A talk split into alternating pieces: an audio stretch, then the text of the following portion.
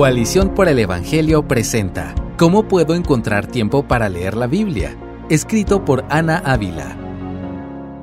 Es fácil decir que la Biblia es importante para los cristianos. Lo difícil es vivir de acuerdo con esa importancia. El domingo por la mañana cantamos Te entrego mi vida, Señor. Pero el resto de la semana nuestra Biblia acumula polvo en un rincón. ¿Cómo entregaremos nuestra vida a alguien que no amamos? ¿Cómo amaremos a alguien que no conocemos? ¿Cómo conoceremos a Dios si no es a través de su palabra? Lo entendemos, pero no lo vivimos. Esto incomoda profundamente nuestras almas y buscamos aliviar la disonancia cognitiva, así que empiezan las excusas. Sé que debo leer la Biblia, pero los niños... Sé que debo leer la Biblia, pero el trabajo. Sé que debo leer la Biblia, pero la universidad. Sé que debo leer la Biblia, pero no tengo tiempo. Ciertamente, nuestros calendarios están llenos de responsabilidades por atender, responsabilidades buenas y necesarias. Dios nos creó para glorificarle y servir en amor a nuestras familias, comunidades e iglesias locales. Pero, ¿qué ofreceremos a nuestro prójimo si nuestro propio corazón no está empapado de la palabra de Dios?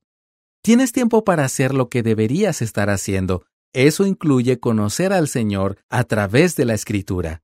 Te presento cinco ideas que pueden ayudarte a poner la lectura de la Biblia en el lugar que merece dentro de tu agenda. Número 1. Ora. Si nuestra vida está en desorden y ser negligentes con la lectura de la Biblia es una señal clara de que nuestra vida está en desorden, lo primero que debemos hacer para acomodar las cosas es ponernos de rodillas. No podemos vivir sabiamente sin ir a la fuente de toda sabiduría. Dios promete darnos la sabiduría que necesitamos. Esto lo puedes leer en Santiago 1.5. Él es el más interesado en que le conozcamos y andemos en su voluntad. No esperes a sentirte digno para acercarte a Dios y pedirle que dirija tus pasos. Ven así como estás, clama a Él, admite tu negligencia, Reconoce que has tratado de caminar por la vida sin depender de Él. Confiesa tus miedos. Pídele con fe que te muestre cómo debes caminar para darle a la Biblia el lugar que le corresponde en tu vida. Número 2. Suelta. Nuestro tiempo es limitado. No podemos hacerlo todo, pero sí tenemos tiempo para hacer lo que deberíamos estar haciendo, cultivar nuestra relación con Dios esta es una buena noticia.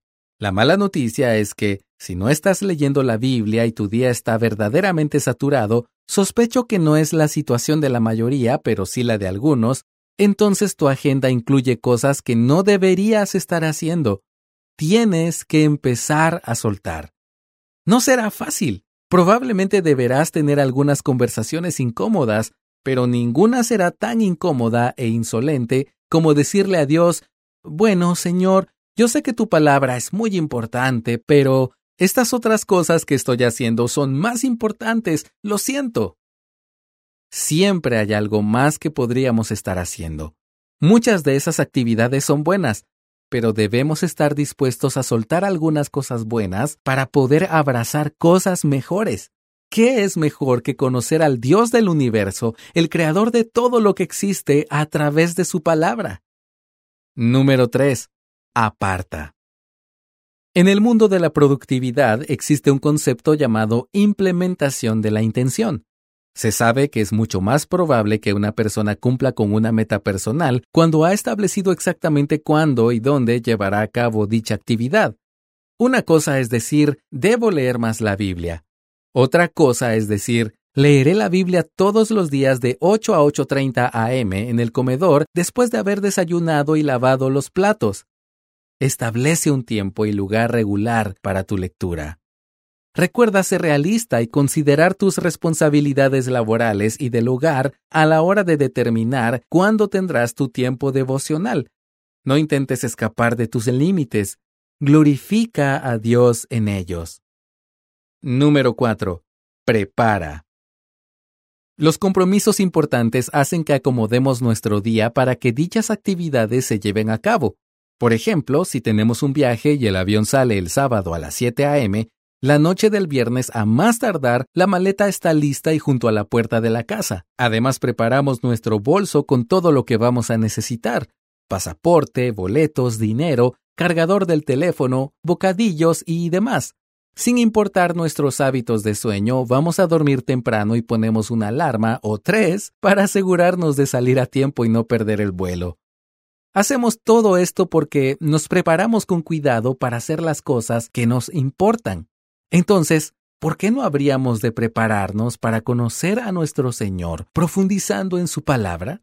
No tiene que ser complicado. Empieza por tener a mano lo que necesitas para tu tiempo devocional. Biblia, bolígrafo, resaltador, cuaderno de oración, etc. Guárdalo todo en una canasta o bolso y colócalo junto a la mesa o sillón donde desees tener tu lectura bíblica. Además, programa una alarma para que suene unos 15 minutos antes. Número 5. Persevera. Si has leído hasta aquí, seguramente tienes el deseo de ser diligente y poner en práctica estas ideas para seguir profundizando en la palabra. Eso está muy bien, pero no podemos olvidar que sin importar lo emocionados que estemos ahora mismo por la lectura bíblica, eventualmente vamos a fallar. La carne es débil. El enemigo de nuestras almas buscará desviar nuestra mirada de las cosas eternas. Habrá momentos en los que flaquearemos y nuestra Biblia empezará a acumular polvo en un rincón otra vez. ¿Qué haremos entonces? Podemos derrumbarnos, decir que somos basura y que ya sabíamos que nunca podríamos lograrlo. Pero también podemos recordar el Evangelio. Dios sabe que somos polvo, conoce nuestras debilidades mejor que nosotros mismos. Jesús ya pagó el precio por nuestro pecado de incredulidad y apatía. Abracemos la gracia, arrepintámonos de nuestra maldad y miremos a Jesús.